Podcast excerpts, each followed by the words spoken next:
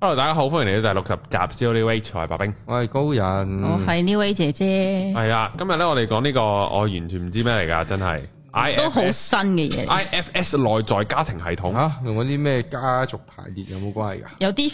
friend 嚟嘅，friend 底嚟嘅，嚟㗎佢哋 friend 底嚟可能嘅。有你會見到有好多叫做基礎上 Family friend 嚟嘅好似，但係又唔係好係，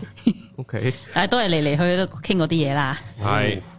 咁呢個叫做 internal family system。哦，哦嗯係 internal 嘢嚟嘅，咁佢叫係 IFS 啦。咁有啲人誒、呃台灣就譯就叫做內在家庭系統啦。哦，OK，有啲人會玩玩下就會覺得其實係內在關係系統啦。 ，Oh my god，同個家庭搞關係唔係咁好喎，咁你撇除咗嗰個叫做家庭呢個字嘅時候，嗰啲叫做角色就冇咁主觀啦，相對地。啊 OK，咁你就會關係系統就會好似係叫做冇咁多角色嘅誒、呃叫做矛盾會好啲啲咁樣。哦，佢係咁演繹啦，咁或者係叫做自我療愈法。哦，係咪因為家庭有個階級喺度啊？冇錯，哦咁、所以有啲人會會有主觀咗，會覺得啊，哦誒、家嗯庭媽媽咁就要講啱嘅，咁樣係啦，應該要要做賢良淑德，定係點樣權威啊？老豆要權威，咁所以就有陣時會狹窄咗個概念，咁、嗯，所以內在關係系統，我會認同嘅佢嗰呢個講法。咁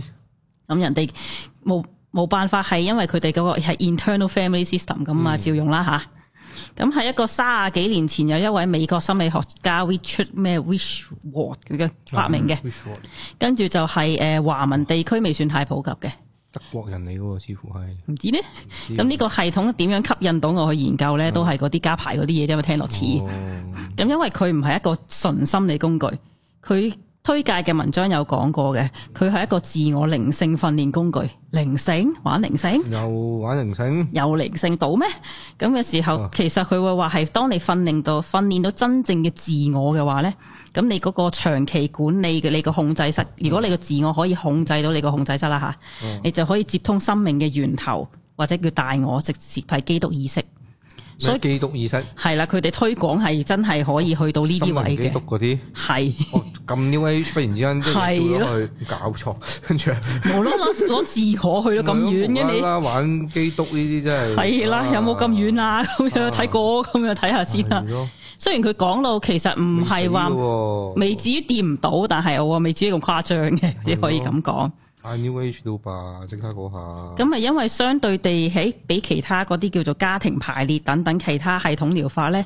呢、個系統比較後生，係咁唔係太多人學啦，亦都偶然香港得一兩個工作坊嘅啫，其實唔多嘅。係咯，我見 Richard 都仲好後生喎，年輕力壯嘅樣喎，而家仲係咁誒，大多數嘅書都係台灣翻譯㗎啦。咁我今次就盡量用翻佢哋嘅名稱，不過改少少啦，用我嘅理解去演繹翻。讀書嘅時候會有少少棘嘅，因為啲翻譯好怪嘅。嗯咁呢個療法嘅特色係咧，就非常之尊重同埋誒尊重大家痛苦同創傷啦。雖然能夠表深入地叫做係深入心智咧，但係絕對唔會試圖強行穿透你哋嘅我哋嘅防禦機制，亦唔會用好短嘅時間去直接開始探討你個深層嘅心理問題，會慢慢嚟，循步循序漸進少少嘅。咁雖然睇唔到一啲叫做所謂嘅叫做神奇嘅即時轉換啦，但係呢個系統可以穩健地幫你打好基礎，令到你慢慢轉變。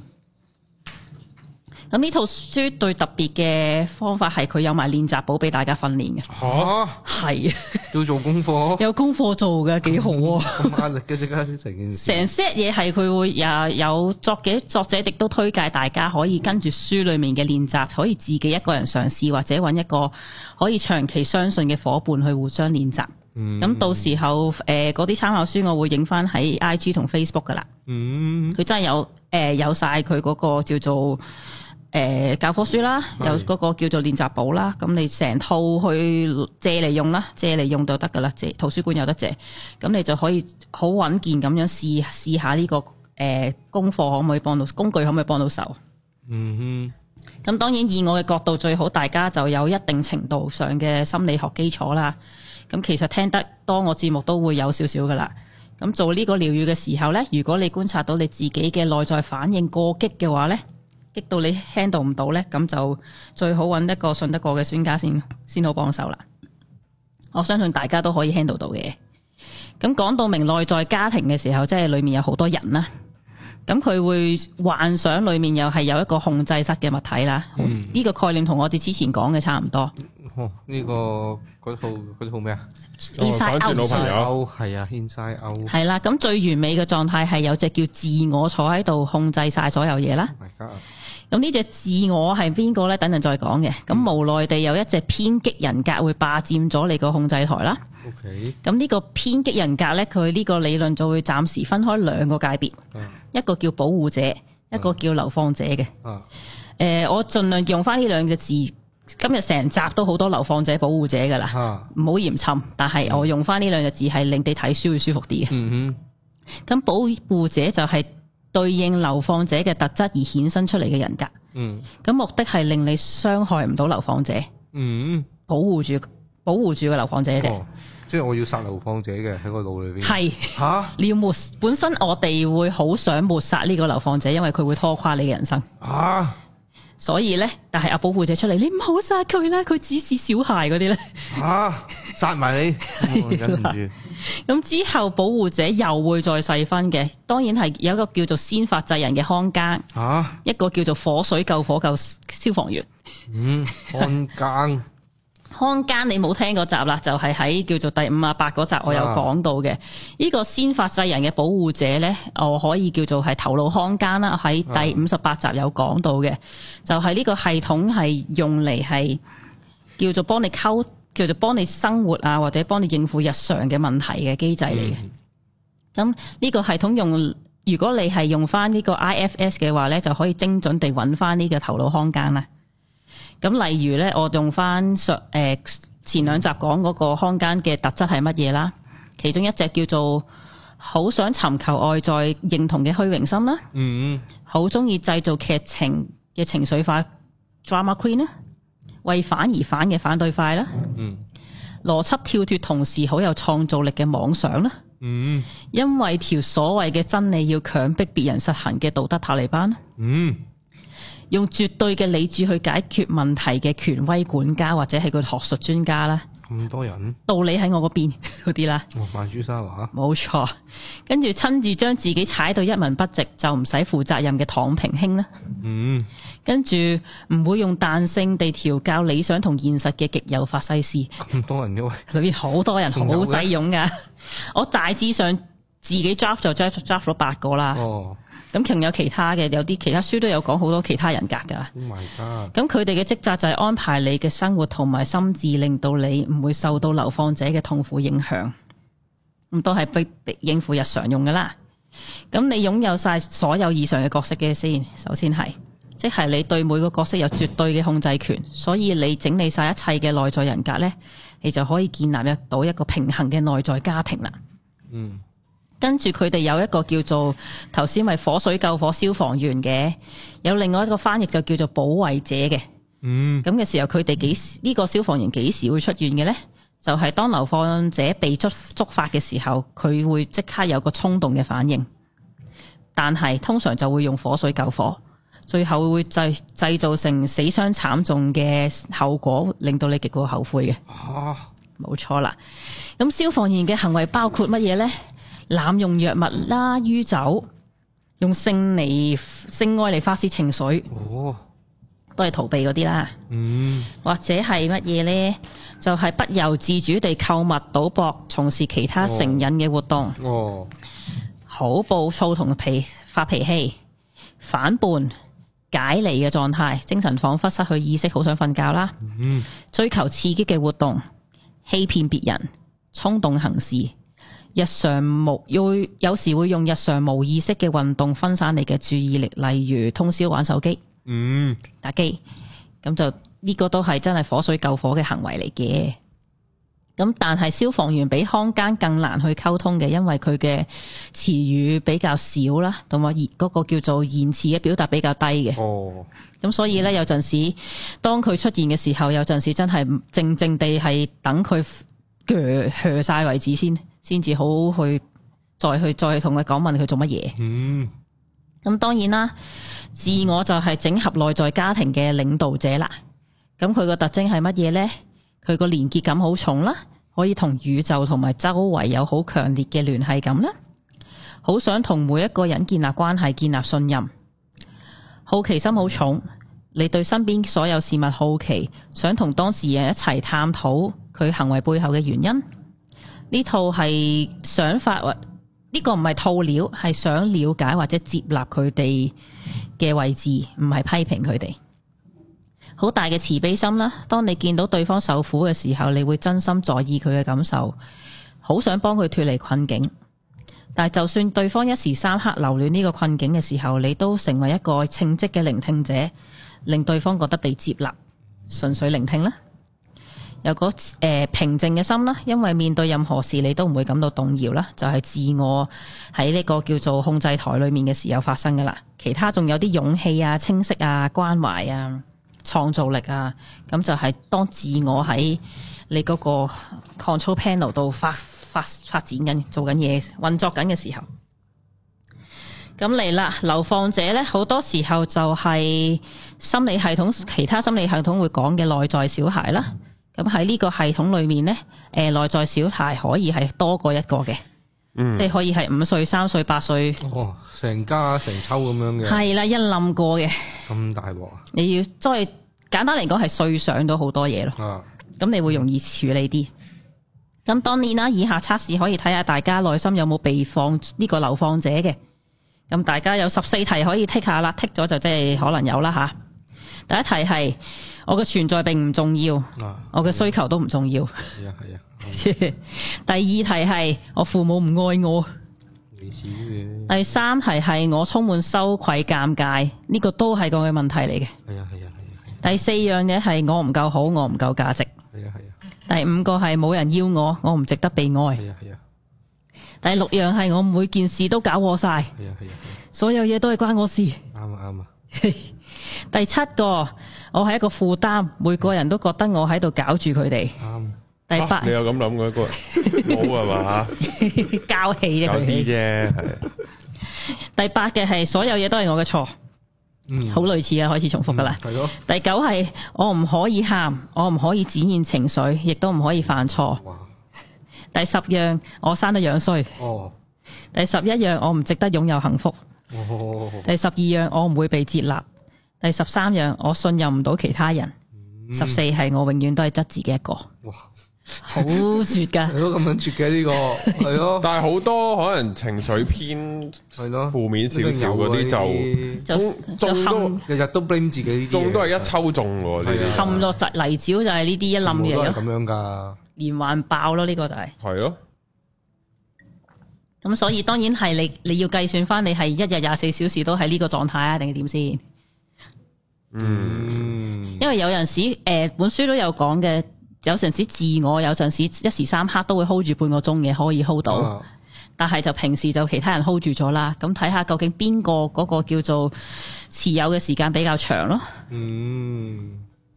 咁當然啦，由於你要去一個唔同嘅意識狀態啦，所以呢個系統即系 IFS 呢個系統嘅環節咧，會有一個引導冥想嘅環節嘅。印度冥想，引導冥哦想引導，冥想即係佢每一個 session 開始之前都啊，我哋放鬆哦嗰啲咧，先冥一冥個想，係啦，又玩再繼續冥想呢啲嘅咩？放鬆個人咯，即係想，係啦，跳一跳開先。咁嘅時候，佢哋以上嘅網址都會有帶大家引導冥想嘅。咁當然你可以 YouTube 度照揾嗰啲嘢啦。嗯，咁等你可以放鬆多啲空間去發掘專注自己先。咁成個程序呢，先由保護者着手先嘅，跟住再去翻流放者，然後再翻去保護者嘅，嚟嚟去去彈嚟彈去，出出入入嘅，即係猛咁去幾個部門度出出入入咁玩嘅。嗯，咁呢度好簡約咁講下大致上嘅程序先，你大致上分唔分得翻先？頭先有一個叫做自我啦、係啊，保護者啦記，者啦，保護者有陣時會看更咯，其係一個看更啦。另外，如果 over 咗嘅時候呢，消防員咯，消防員啦，跟住另外就有個叫做流放者，就係、內在小孩嗰啲啦。啊咁嚟嚟去去人物唔算太多嘅啫，啊，不過嚟嚟去去之後就會牽連甚廣，好多隻，咁大鑊，唔音係樂 fun 咁啊，係啊，咁大鑊，抽嚟抽去由你呢、個有邊個咁樣嘅。又亂倫唔好啦，诶、所以唔好用內在家庭咯。而家咁喺度好簡約地講下個程序先，咁詳細你真係揾翻本練習簿去做啦，佢哋真係非常之詳細去講噶啦，可以真係 D I Y 咁做嘅。咁第一個步驟佢叫 P 一，就即係咩诶 protector P，總言之佢個 protector 有五個程序，跟住流放者有五個程序，有 E E 一二三四五嘅，咁所以 P 一開始咧就係一個叫做。登山口。咩叫登山口？即係簡單嚟講個入場門檻啦。點解你會 trigger 你要去做呢個步驟啦？就係其實係觸發你去思考、引發你連鎖反應嘅事件啊。例如係俾人叫做係揩花架車，咁你會好躁動、躁動嗰啲嘢、嗰啲事件嘅時候，其實呢個就係一個叫做入門嘅嘅位置啦。系咁樣嘅時候，你然後你要去捕捉捕捉 capture 呢個部分，可以捕捉啲乜嘢呢？例如係感覺到被觸動啦，情緒呢方面，跟住或者係有乜嘢特別吸引你去觀察，簡簡單嚟講叫做有咩引你眼啦，嗯哼，或者係前面嗰個人揸車揸得咁閪㗎，咁都係一種叫引你眼嘅狀態。咁、第三樣嘢就係身體反應啦，你身體會有咩肌肉反應先？逃走定反抗先？定係一嘢踩油追佢尾先？咁語言呢，就係你對嗰位人事物嘅內在意見評價。咁有陣時會衍生部分嘅名字嘅，咁你見到架車揸得咁嘅時候，你就會講，嗯，應該係女人揸車噶啦，嗰啲呢，系係啦，或者係哦呢、個係渣男，呢、個係白卡，咁你會即刻會彈一個咁樣好簡短嘅結論出嚟嘅。咁呢個就係 P 一，就係有乜嘢引發到你去揾嘅呢位叫做保護者啦。咁 P 二呢，就係書里面叫叫做啊係解開融合標靶部分，超劇嘅呢啲名， 所以就诶、呃其實佢個內容係講緊你一路觀察嘅時候，會有一路一抽嘅保護者同埋情緒反應走出嚟。嗯嗯所以有時啲名佢哋譯得怪怪地，同埋你都未必可以直接理解到佢噏乜嘢。呢、個部分就係所謂嘅混合部分啦。你再抽絲剝繭去講，去抽翻呢每次重點要處理嘅角色先咯。因為頭先係一抽嘢咁抽出嚟呢，你未必睇到究竟係究竟係我想叫做係誒踩油撞架車啊，定係發生乜嘢事？總之係一冧嘢咁樣，你好究竟係我要誒屌柒個司機啊，定係我自己應該要心平氣和地揸翻架車翻屋企先呢？總之就一冧咁樣一一一堆咁樣出嚟嘅。咁確立咗你今次療愈嘅標靶目標先，留意翻呢個目標未必係流放者樹㗎吓，只係一個反應情緒反應。當然亦會滲透咗好多流放者嘅情緒出嚟嘅。咁目的係令你而家係將佢解開混合嘅標靶部分啊嘛，即係你解開佢先逐樣逐樣細分。目的係令到你退後一步，令大家多啲空間去互相認識先。究竟呢個咁暴躁嘅性格喺邊度嚟㗎？係發生咩事啊？搞緊乜嘢啊？就好似人格分裂咁投入角色咁樣嘅口吻講講嘢，去表達情緒，演繹佢嘅肢體語言。咁其實就咁講，咪即係好似虛擬劇場咁樣去演繹翻個角色咯。嗯跟住頭先講啦，去揾翻個登山口，然後去解開混合個標靶部分啦。然後 P 三就係關心呢個部分啦，係叫嗯做觀察。如果你係處於一個自我嘅狀態，即係你好有慈悲心啊、好奇嘅時候呢，你可以直接可以揾嗰、個去到 P 四去揾嗰個保護者對話嘅。但係通常呢，你呢個位置係要關心部呢、個關心部分呢，就會觀察到呢，原來你個保護者咁啱就無啦啦就會遮住咗遮住咗一個叫做反應嘅，佢會阻住咗呢個反應去。你好猛啊，定係各方面唔俾佢嘅。咁樣嘅時候呢，佢诶、誒你觀察咗原來呢個保護者啱啱係對同個多反應有對峙嘅。咁呢個部分就要請保護者暫時離開，嗯係啦，你要開始人格分裂趕佢走咗兩個人格啦，唔係趕佢走。啊，你可唔可以唔好永遠都係用同一個方法同佢溝通啊？同呢位反應溝通啊？嗯唔好一定豬啊豬啊豬啊新抱先得㗎。你可唔可以淨係食雞糊得唔得啊？嗰啲嘢。哦咁就可以請阿奶奶行開一陣先。哦，咁嘅時候，我唔係叫你唔打牌，只不過係你除咗豬同埋同埋降，即係叫做係鬆啊呃鬆之外係咧，你冇其他方法嘅，同佢同佢玩嘅。咁、嗯所以我哋可唔可以同佢傾下？誒行開一陣先啦，你去個廁所先啦，咁樣。咁樣都得，係啦，請呢個保護者暫時離開，咁就自己去關心翻呢個反應，因為長期會會俾嗰個叫做呢、個反應係長期俾保護者否定嘅。咁所以關心呢部分咧，通常會起降啦。你做乜嘢？你邊個嚟噶？我唔識你噶噃， 好熟啊，係咯，我認親認識做咩啊？係咯，嗰啲嘅時候，咁用一個唔好用一個保護者嘅慣常模式啊吓，要用翻另外你要去出去學習有咩方法同佢佢嘅溝通啦。嗯，咁要用一個自我慈悲嘅角角度去關心翻呢個部分，令佢軟化同埋放下戒備。嗯，咁難，係， 跟住安撫關心呢個部分，等佢靜靜地唔好搞搞震嘅話，你先至可以下一步再去後台揾翻嗰個奶奶保護者傾偈嘅。咁講緊呢頭三部分呢，可以做一個 mind map 去出嚟，因為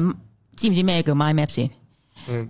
都知嘅，喺個圖喺個紙係啦上面畫嗰啲圈，係啦，成個蜘蛛網咁，唔知想點嘅。又連來連來連去嗰啲啊嘛，係啊，連來連去嗰啲呢，因為你嗰呢頭三個步驟，你會連咗好多好多情緒反應，好多好多空間喺度嘅。咁所以你有陣時一時三刻真係唔得閒，冇咁多空間處理晒所有嘢呢，你寫晒個 mind map 度呢，你下次再做呢會好啲啲。嗯，咁有好多部分呢，就係連住好多嘅嘅，咁就慢慢嚟啦，唔好一次過做晒。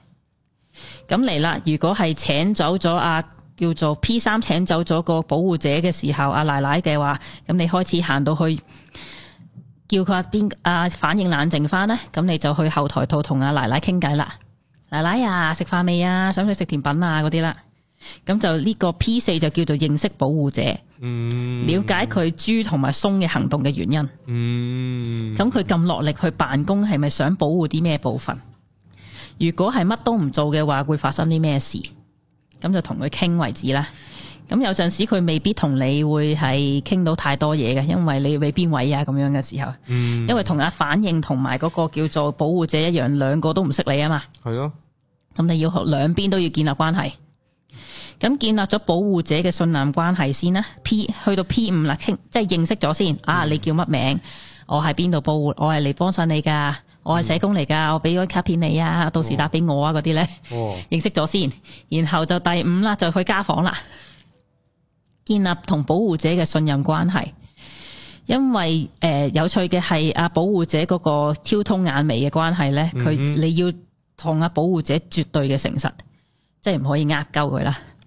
即係有時先我幫緊你㗎，咁其實係真係逼狗佢話，誒、哎我唔誒、呃叫佢叫佢褪開啲，其哦實原來係誒掉佢去鹹鴨蛋，呃掉掉佢去鹹水海嘅。哦，咁你即係拒絕佢否定佢啦，咁又唔得係啊嘅。咁點樣保？除咗誠實先至可以叫做同保護者建立信任關係嘅話呢，你要釋出善意，等佢開放權限俾你去同流放者合作。因為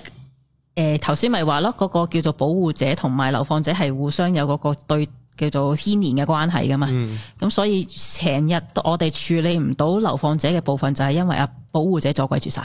哦，但係我哋又唔可以話佢阻鬼住晒， 啊，因為佢要開放權限俾你，好煩，要翳係啦，要翳係得咯，點搞啊咁樣？唉，咁所以如果你未訓練到自己可以接任保護者嘅工作嘅時候，或者係用其他方法同同同新抱打麻雀嘅時候呢，啊保護者係唔會放放放個位俾你嘅，保護者會慢，佢會覺得你干預緊佢嘅工作咯。嗯，咁當中點解唔信任呢？你睇下保護者康間係咪真係邊款類型啦？其中一種類好多類型，頭先之前八個八種都係啦，咁或者呢度都有重疊到嘅，有啲叫內在批評者啦，有啲叫監工啦，有啲叫完美主義啦，有啲叫循規蹈矩啦，嗯，逃避型啦、理智者啦、冇耐性啦、自卑啦，同埋質疑嘅。咁呢啲都係佢覺得你未未夠班去 handle 佢呢堆嘅工作量嘅時候呢，佢就唔會放放放低佢嗰個工工作俾你咯，哦，佢唔會交更俾你咯。咁當然啦，你暫時未揾到，你就算越叫做係分析到佢哋係咩類型都好啦，你都要訓練一啲新嘅技巧啦，例如慈悲同信任啦，有誠意去推銷自己，我可以搞得掂嘅，我有新方法可以搞搞搞掂呢個位嘅。咁所以你又要出去再學其他嘢啦，咁呢個係後話啦。咁最緊要係呢個方法，呢、個工具係嚟發掘同埋認識呢件事先。你抄翻掂所有康間嘅名啊、貴姓啊、姓鄭定姓姓鄧啊，咁就得先。嗯，咁做完，其實暫時做住 P 一至 P 五嘅反應先啦。咁你诶、呃本書有好好有特別去提及嘅，你要好好感謝今次出現嘅每一個角色反應。诶、呃原先暫時未處理，有空間去處理其他部分呢，你都要好禮貌咁啊！多謝你今日出現啊，多謝你今日喺度诶陪我哋咗诶叫做係诶傾一傾啊。咁嘅時候有禮貌地，下次先可以再傾過，哦，要感謝嘅，咁緊又要要，氹又要西又要翳，係咯， 好鬼好鬼婆巴噶。咁牙箍咁搞法，佢佢其實咪同溝自己一樣咯，係咯，溝咯。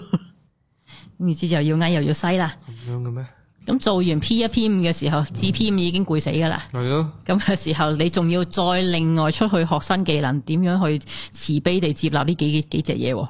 咁你再諗咯。咁嘅時候呢，有陣時無論係咪消防員定看更出現呢，誒、有趣嘅係消防員嘅登登山口呢，即係個切入點係會更加明顯嘅。即係你你以為自己冇嘢做啦，誒冇嘢要處理啊，OK 啊，我好咩啊？但係你一你個消防員一幫你接手嘅時候，爆到咁勁嘅時候，你仲你仲睇睇唔到你自己有嘢搞嘅時候，就係你嘅問題咯。嗯，一輪一輪嘴睇晒嗰個保護者啦，咁都有啲似之前講康間嘅類型係啦。咯，咁所以就，但係今次真係由一至五咁慢慢同你點樣傾、點樣拆咁樣，你詳細睇翻本書啦。但係我都盡量演繹噶啦。咁真係一個好詳盡嘅內在對話、虛擬劇場嘅程序咯。嗯，咁希望大家可以可以用自己嘅角度去前前後後演繹嘅，但係嚟嚟去去都係氹掂佢啦。氹掂自己。冇錯，氹掂嗰位頑強嘅固執者係咪啊？係因為我咧即係叫做即係叫近年俾阿 New 姐姐去分圖咧，啊，感化，係啦，同咁我咧慢慢會覺得咧呢、個內在小孩咧。就係、即係呢個 term 其實幾好嘅，即係首先咧，即係講到明佢係細路嚟㗎啦，嗯係啊佢好簡單可直接嘅，係啊，係啦阿妹咁就他啊就是孩子。即係氹佢嗰個位，我覺得咧係，即係佢好多，因為仲要係內在啊嘛，即係咩咧？佢睇清楚晒你做啲咩啊！咁所以咧，呢、個要氹掂內在小孩個重點咧，就係其即係其實就係佢好清楚你自己有啲咩唔開心。嗯，有啲咩做得唔好啊，有啲咩棘住，佢就最撚清楚係佢。咁我覺得做翻好嗰啲嘢就可以氹掂佢，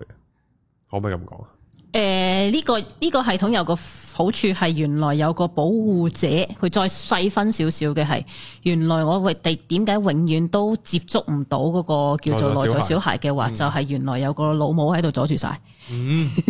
漢奸哦其誒，其實我覺得佢係人性化咗某冇錯啲人意嘅識缺點咯，係係啦，即係譬或者 Pixar 電影咁樣，如係啦係啊係啊，佢佢將佢細分同埋抽離嘅時候，你嗰個切割點或者插入點會容易好多。嗯因，為人好多時會咩噶嘛，即係會隔靴搔癢噶嘛，係啊，咁你就以為你拗咗痕啊嘛。係啊，咁嗰隻鞋咪就係嗰個保護者咁咯，冇錯即係阻住咗你去同你嘅內在溝通。哦其實嗰個都係你嚟嘅，不過純粹就係你懶又好，驚怕痛怕辛苦又好，咁然後就會以即係唔懼。咁人性係會逃避，咁好合理啫。 即係閃係啊同埋前期合中間教咗隱形合，係啊，哦所以隱形合屎白痛啊！哦 但係同事話：我做咗嘢啦，我有拗痕啦入。晒咯喎，冇嘢啊係假噶咯嗯喎，你講我冇咩？係啊，即係呢個就係嗰個黐但係原來就未未入肉喎。未入 晒，入唔到成嘅旅行，好多好多時都會咁樣啊㗎。即係你以為咁樣啫嗯嘛，好多時都係會咁樣嘅，即係好多嘅自己蒙蔽咗自己啊，有啲位，自己呃自己咯。真係驚噶嘛！你啊真係要掂某啲位，有有啲真係要好誠實地掂嘅時候，唔係唔係話嚟啊嚟料噶嘛，咁咯，都係好多時都係會咁樣喎，我好明 白。係咯，，逃避係必然嘅，其實必嗯但然係咯，有陣時就係發覺啊，原來面對都冇乜嘢。哎係咯，要面對咗先知啦，啊有啲嘢就係，但係你要拖係延到一定程度上，無啦啦先至的起心肝去面對咯。呢個係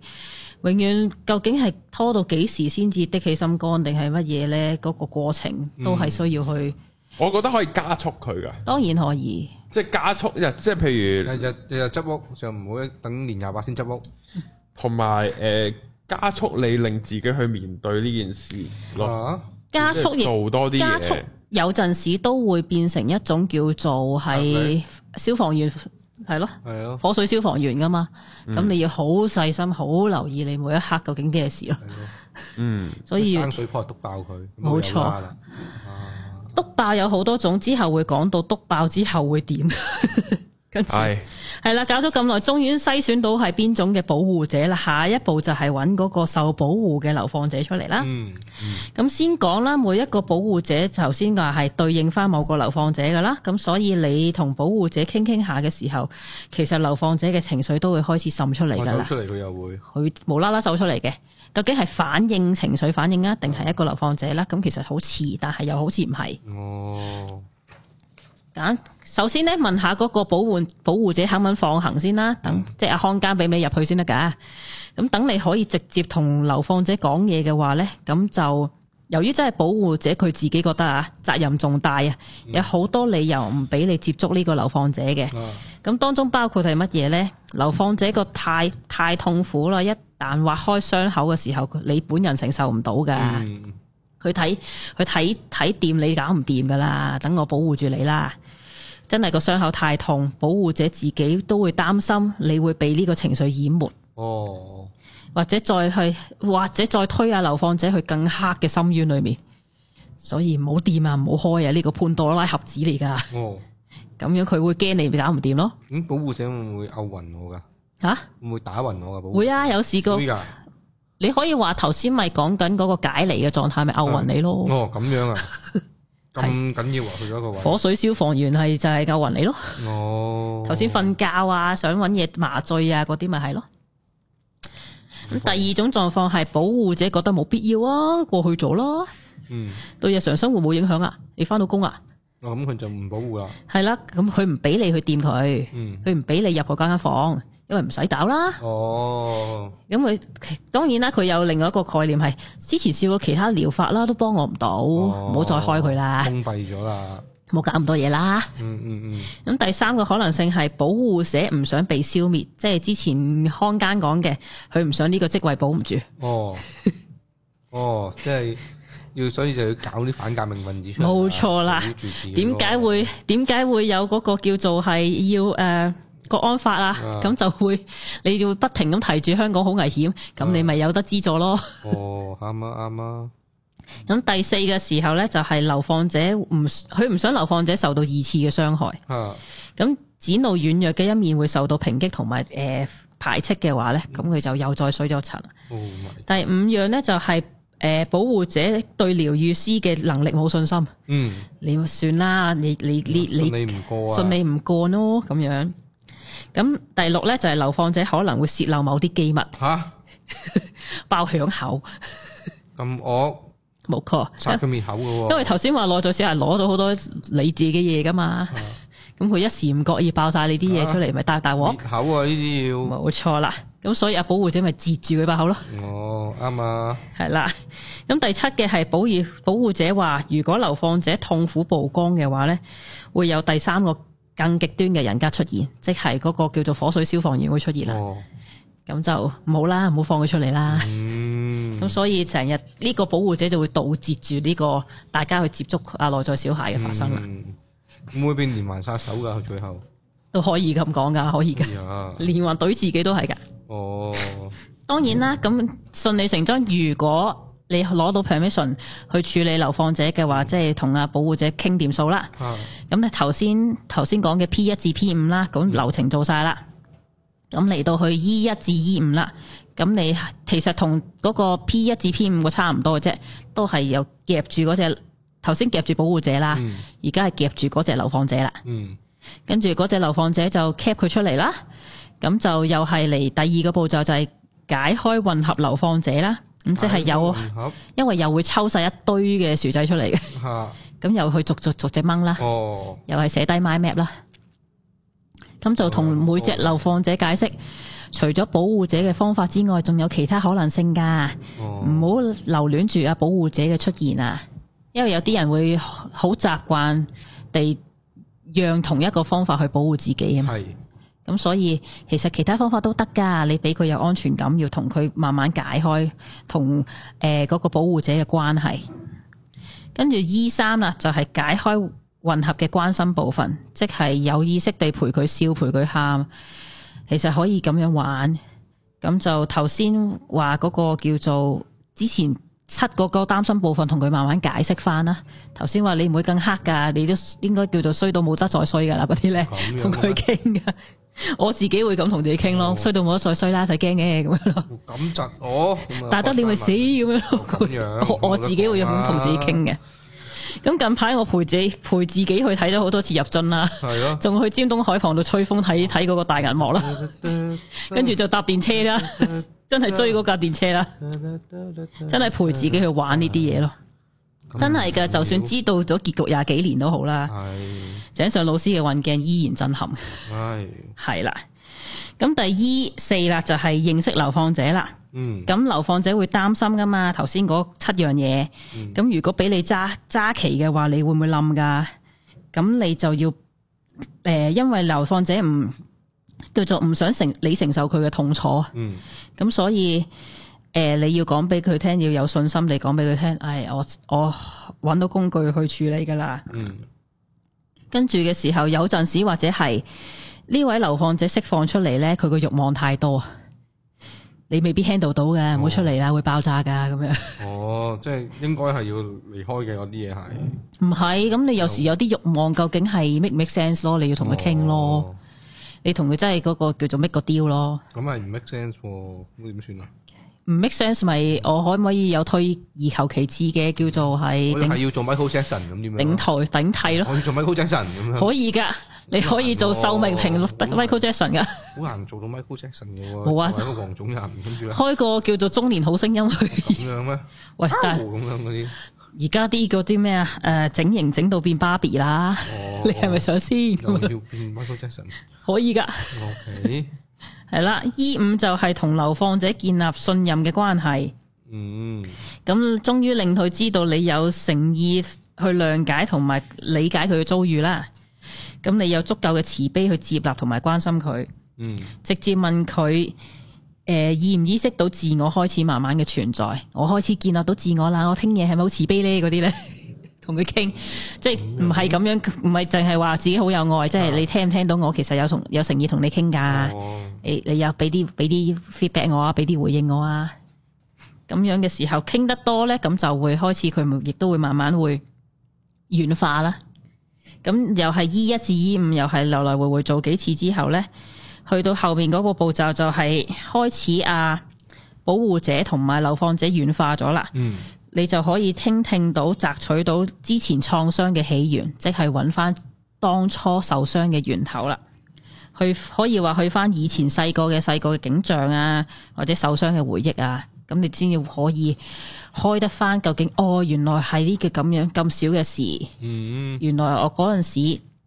就係因為叫做係誒、呃出餐個阿姐漏漏漏咗俾杯紅豆冰我，我就好受傷。哦，受傷啊呢啲，會啊咁大波紅豆冰佢留得咁搞啦，冇錯啊，啊，都屌下聲啦，梗係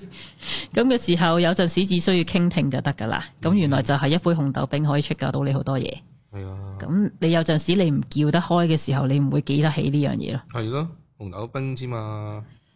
呢、個紅豆冰真係我，因為我嘅我嘅記憶嚟啊你試嘅。過啊我試過係因為以前係嘅嗰啲快餐店係要自己攞餐㗎嘛。啊，咁你攞咗個焗豬扒飯嘅時候，等緊嗰杯紅豆冰嘅時候，啊父母就話：哎呀，我哋去攞住個焗豬去揾位先啦，你喺度等杯紅豆冰啦。跟住我喺度，個人又矮咯喎，又唔夠個高咯喎，咁喺度喺度望住個紅豆冰幾時出咧？咁仲未有嘅，仲未有嘅，仲未有嘅，咁就跟住誒死狗咁同父母講，翻翻去個座位度同我老老母講話，冇啊紅豆冰我冇咗啊咁樣啦，跟住佢哋就會話：你咁蠢㗎，唔識得去問，咁就嚟啦。咁樣嘅咁啊就咩？出咗事啦！咁惡嘅咩？你唔出聲問 嗰啲咧，啊，原來就哦係咁嘅受傷咗咯。傷啊，咁好傷啊，咁樣呢個係咯，所以呢個紅豆嗯冰我都係自己揾得翻嚟嘅呢個事件。啊，咁然後咧，傾聽翻啦，去翻呢個事件啦，咁然後你要重塑你個父母咯噃，呢啲又似加牌嗰啲嘢嘅，係咯，用自我嘅狀態去建構一個可以信賴嘅內在父母俾自己，嗯我見好似咩都有啲咁樣咯，又係係咯，又係咩都有啲，咁或者係建構一個心靈嘅避風港咯，都好熟熟口熟面嘅啦好多嘢，咁去到啦，去到。有翻一個避避風港嘅時候，就開始拯救啊流放者啦。咁將流放者嗰個兒時嘅痛苦情景帶離開佢啦，然後問下流放者想唔想放下呢個包袱。嗯將紅豆冰呢樣喺你個陰影裏面，呢、個陰影可唔可以喺你個生命中滅除？嗯咁你要同經佢同意先啊，要又係問佢一輪啊。包括痛苦感受同負面想法都好，你要尊重流放者嘅意願。如果佢暫時佢未想放下嘅時候，你都要用慈悲去接納佢啊。如果佢揾到呢個包袱嘅位置又想放下嘅時候呢，咁流放者就會將呢個包袱，你叫佢選擇係放喺邊個方空間度淨化，例如係诶。呃火啦、水啦、風啦、光嘅地方。咁呢啲咁似嗰啲冥想啊或者儀式嘅，聽落好薩滿、好靈性療愈嘅方式嚟嘅。咁所以又會有少少靈性嘢啦。咁然後佢放低咗個包袱咯噃，咁係時候又同翻個保護者講啦。咦，你知唔知道呢位叫做流放者已經轉變咗啦？你唔使再咁加班去 O.T. 去做佢啲行為保護佢啦。咁就釋放嗰位保護者去做其他可能性嘅新技能啦。咁呢個就成基本上就成個架構咁樣啦。攰未？嗯嘅，OK 咁 OK。可是咁講嘅係識得陪自己心痛，係療愈師其中一個需要嘅技能啦。雖然過程係痛痛苦或者係叫做花式拖延都好啦，嗯但係唔排除呢個期間係創造咗好多經典出嚟嘅。拖延都可以創造噶，唔可以唔得唔可以嘅咩？咁理解點解唔可以理直氣壯地拖延呢？我當然啦，你講得理直氣壯地拖延嘅時候，就係你想自己掌握翻自己嘅節奏啦，容許建立緊自己節奏啦，背後有最內在極大嘅信任啦。咁無論係咪相信背後有指導令或者上帝嘅安排啦，咁你嘅意你都要用意識去觀照你逃避緊嘅嘢咯。哇攰咧！忽然之間咁樣嘅，系噶， 呢個係我自己後面嘅結論嚟嘅啫。哦咁、有陣時揾人呻下嘅時候，有陣時啊，咁純粹係想俾人接納同埋聆聽，或者透過同人講去整理嘅自己嘅啫。嗯雖然表面上你係同別人叫做發出緊求救嘅信息啊，但係叫做身邊嘅人有陣時會自動自覺地想幫你揾方法解決問題，但係有陣時你就係齋想呻嘅啫，其實唔想你唔想你搞咁多嘢。嗯，嗯咁當然前提係未去到叫做係誒、呃叫做誒、呃身體受好多叫做危險啊、摧殘啊，或者係頭之前有啲咩誒病啊、身體嘅信息、癌症啊，咁嗰啲先至去做呢個療法就太遲啦。咁你可以用其他坊間嘅啲叫誒嗰啲叫做飲食療法啦。咁呢個係療法係你暫時仲可以 handle 到意識嘅狀態可以做咯。咁當然啦，如果你對誒、呃、對方咪叫你療愈啊，好多方法嘅，咁其實唔多唔少就投射咗你佢嘅狀況喺你身上咯，佢嘅經歷喺你身上。咁就佢用佢自己覺得可行嘅方法去叫醒你或者協助你咯。但係發掘個人特質呢，永遠都係自己責任啦。所以呢套工具書有講嘅，你可以彈性地調整自己嘅節奏，冇一個絕對嘅程序嘅。哦可以自己 freestyle 玩啲嘅。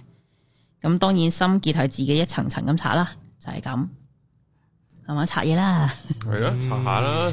呢套書真係好有系統地，亦都有講到話，就算療愈者、療愈師或者係各方面嗰啲系統，佢都有講到咯。係咯，我見佢咩都有啲咁 樣喎，佢嗰個協助者，佢都有講到心態啊，你唔好真係要叫做逼佢，